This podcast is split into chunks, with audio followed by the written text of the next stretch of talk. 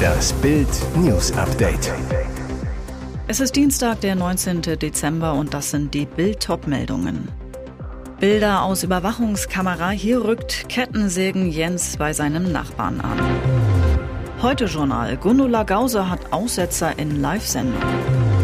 Polizei Hamm sucht Dealer. Schüler stirbt nach Ecstasy-Konsum. Bilder aus Überwachungskamera. Hier rückt Kettensägen Jens bei seinem Nachbarn an. Kam er nur zum friedlichen Hecke schneiden oder hat er es mit der Kettensäge im Anschlag doch auf die Garage des Nachbarn abgesehen? Jetzt aufgetauchte Bilder aus einer Überwachungskamera am Starnberger See zeigen Kettensägen Jens in Action. Torwartlegende Jens Lehmann steht derzeit vor Gericht, weil er unter anderem einen Dachbalken eines Carports seines Nachbarn mit einer Kettensäge bearbeitet haben soll. Mutmaßlicher Grund versperrte Sicht aufs Gewässer. Die im Rohbau errichtete Garage soll den Seeblick vom Grundstück des Angeschuldigten eingeschränkt haben, steht in der Anklageschrift der Staatsanwaltschaft München II. Seit 8. Dezember steht der Ex-Nationaltorhüter deswegen in Starnberg vor Gericht. Die Staatsanwaltschaft München II wirft dem Helden der Fußball-WM 2006 unter anderem Sachbeschädigung und Hausfriedensbruch vor. Dem Ex-Fußballer droht sogar eine Freiheitsstrafe, denn Lehmann ist vorbestraft. Tausende bei Minusgraden auf der Straße. Bei einem schweren Erdbeben im Nordwesten Chinas sind über 100 Menschen ums Leben gekommen. Wie die staatliche Nachrichtenagentur Xinhua berichtet, wurden nach dem Beben der Stärke 6,2 am späten Montagabend auch 400 Verletzte gemeldet. Augenzeugen berichten, das Erdbeben habe Schäden an Häusern, Straßen und anderer Infrastruktur verursacht. In mehreren Dörfern fiel der Strom aus und die Wasserversorgung wurde unterbrochen. Medienberichten zufolge laufen Rettungs- und Hilfsmaßnahmen. Die Regierung rief den Notstand aus. Die Zahl der Vermissten steht noch nicht fest. Rund 2200 Rettungskräfte sind in das Katastrophengebiet entsandt worden, berichtete die staatliche Nachrichtenagentur Xinhua. Auch das Militär und die Polizei sind an den Rettungsarbeiten beteiligt. Das betroffene Gebiet liegt in einer abgelegenen Bergregion. Die Temperatur in der Nähe des Ortes, an dem sich das Erdbeben ereignete, lag am Dienstagmorgen bei etwa minus 14 Grad Celsius. Gundula Gause hat Aussetzer in Live-Sendung. Schrecksekunde beim Heute-Journal. ZDF-Moderatorin Gundula Gause war mit Kollegin Dunja Hayali im Studio. Rund achteinhalb Minuten nach Beginn der Sendung sprach die erfahrene Journalistin plötzlich merklich undeutlich, schien Probleme zu haben, vom Teleprompter abzulesen. Einen Beitrag zur Lage in Israel moderierte Gause noch, war dann aber nicht mehr im Studio zu sehen. Hayali gab am Ende der Nachrichten folgendes Statement ab. Dass ich die Sendung jetzt alleine zu Ende bringen musste, liegt einfach daran, dass es Gundula gerade etwas schwindelig geworden ist. Kann passieren, aber Entwarnung, es geht ihr wieder besser. In der Zwischenzeit waren bei X, Twitter, zahlreiche besorgte Beiträge zu lesen, in denen sich die Nutzer nach Gauses Zustand erkundigten und ihr Genesungswünsche schickten. Hoffentlich nichts Ernstes war unter anderem zu lesen oder ich drücke alle Daumen, dass es ihnen schnellstens wieder gut geht. Für Dunja Hayali, die für ihre Kollegin übernommen hatte, gab es viele lobende Worte, auch für die Information am Ende der Sendung, dass es Gundula Gause wieder besser ginge und ihr lediglich schwindlig geworden sei, gab es Zuspruch. Schüler in Hamm stirbt nach Ecstasy-Konsum. Polizei und Staatsanwaltschaft versuchen derzeit den Drogenhändler zu ermitteln. Nach Bildinformationen gab es bereits eine Durchsuchung, allerdings sind die Drogen möglicherweise in Schülerkreisen mehrfach weitergegeben worden. Der Jugendliche, der Schüler eines Hammer-Gymnasiums gewesen sein soll, hatte am 9. Dezember mit einem Freund mehrere Pillen geschluckt. Polizeisprecher Hendrik Heine teilte wenige Tage später mit, er verlor nach der Ecstasy-Einnahme im Laufe des Abends das Bewusstsein und wurde daraufhin in einem örtlichen Krankenhaus stationär aufgenommen. Die Ärzte hatten alles versucht, um seinen Zustand zu stabilisieren, leider vergeblich. Am Montag gab die Polizei bekannt, dass der Junge im Laufe des Tages gestorben sei. Er hinterlässt neben seinen Eltern einen älteren Bruder. Die Staatsanwaltschaft hat eine Obduktion angeordnet, um die genaue Todesursache zu klären. Derzeit ist auch noch unklar, was für Pillen die Jugendlichen konsumiert haben, sagte Staatsanwalt Henna Kruse. Und jetzt weitere wichtige Meldungen des Tages vom Bild Newsdesk.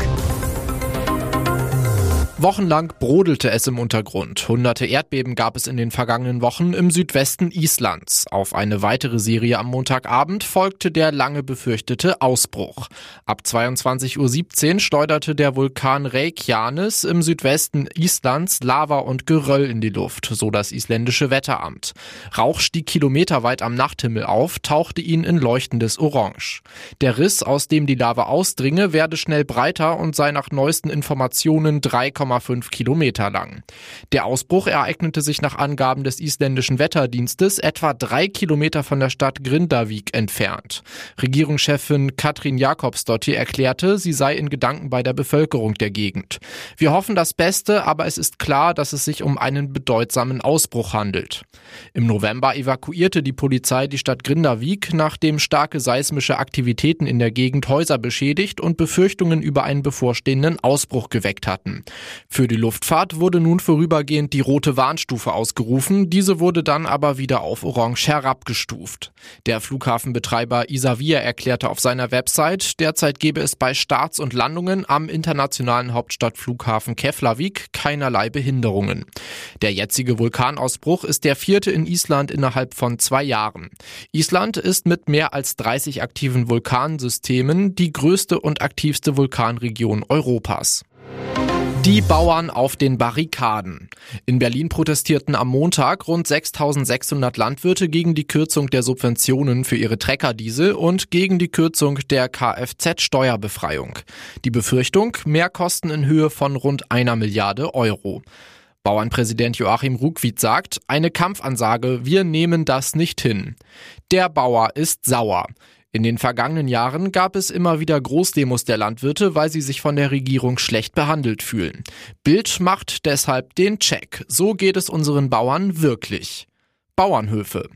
258.700 landwirtschaftliche Betriebe gibt es in Deutschland, auf denen rund eine halbe Million Beschäftigte arbeiten. Das sind 40.000 Höfe weniger als 2010.